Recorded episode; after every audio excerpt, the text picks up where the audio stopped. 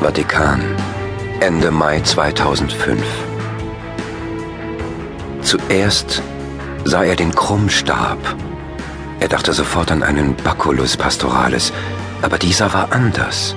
Er war schlicht, ohne den glänzenden goldenen Überzug, ohne Elfenbeinschnitzereien und ohne den typischen Schneckenkopf des Bischofsstabes. Er war gerade, aber nicht so gerade wie ein mit Werkzeugen gefertigter Krummstab. An mehreren Stellen sah er kleine Knoten, an denen junge Triebe als Äste hatten wachsen wollen, die jedoch abgeschnitten worden waren. Der Stab war glatt, seltsam glatt, ganz besonders oben, kurz bevor die Krümmung begann. An der Stelle, wo die Hand ihn immer griff, millionenfach, war die Fläche so glatt wie bei einem geschliffenen Diamanten. Einem schwarzen Diamanten. Denn der Schmutz der Hände hatte den Stab dort dunkel werden lassen. Es konnte kein Bischofsstab sein, dachte er. Die Hände eines Bischofs waren nicht schmutzig. Ansonsten war der Stab dunkelgrau, von seiner Rinde befreit, knochentrocken und eingefärbt von Licht und Regen. Auf die Erde gestellt reichte er einem mittelgroßen Träger vielleicht bis zur Stirn, überragte ihn aber nicht. Unten, am geraden Ende, schloss er mit einer Metallspitze ab. Die Rundung des Stabes oben war mit einem Haken versehen, der sich gut um die Hinterbeine der Tiere legte. Dann sah er den Mann, der den Krummstab in der Hand hielt. Der Mann war tatsächlich mittelgroß. Er wusste es. Er hatte ihn jetzt schon gut zwei Dutzend Male gesehen. Oder war es noch häufiger gewesen?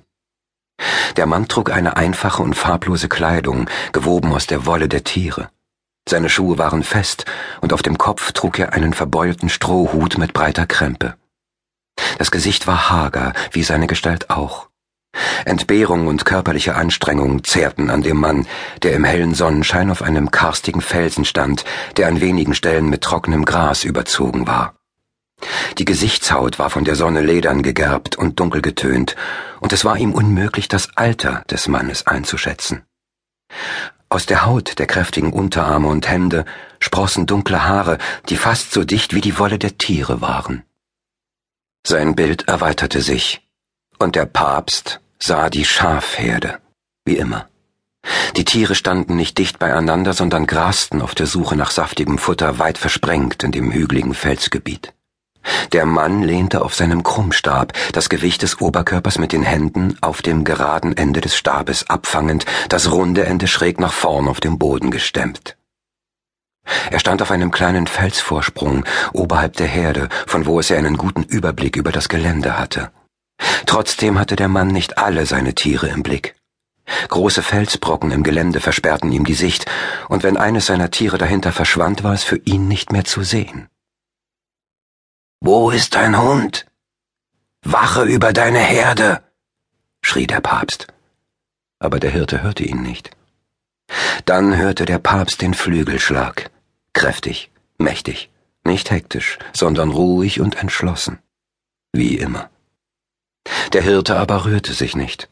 Er verharrte in seiner Stellung, als interessiere ihn die Herde nicht. Der Hirte musste ihn doch sehen, er sah ihn doch auch. Ein Punkt am Himmel, plötzlich mächtig groß, die Krallen ausgefahren an kräftigen Beinen. Übergroß sah er den gelblichen Schnabel und die gierigen Augen des todbringenden Jägers. Dann bohrten sich die Krallen in den steif ausgestreckten Beinen tief in den Schädel eines Lamms.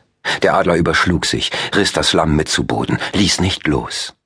Er kämpfte mit langsamen und kraftvollen Flügelschlägen gegen das Gewicht zwischen seinen Krallen an, hob ab, sackte wieder zu Boden, als der Körper seines Opfers im Todeskampf zuckte und dem Adler den Aufstieg erschwerte.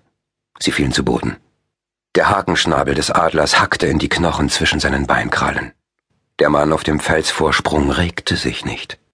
Der Adler erhob sich mit schweren Flügelschlägen vom Boden. Die Beute zwischen seinen Krallen bewegte sich nicht mehr. In Sekunden gewann der Adler an Höhe und verschwand.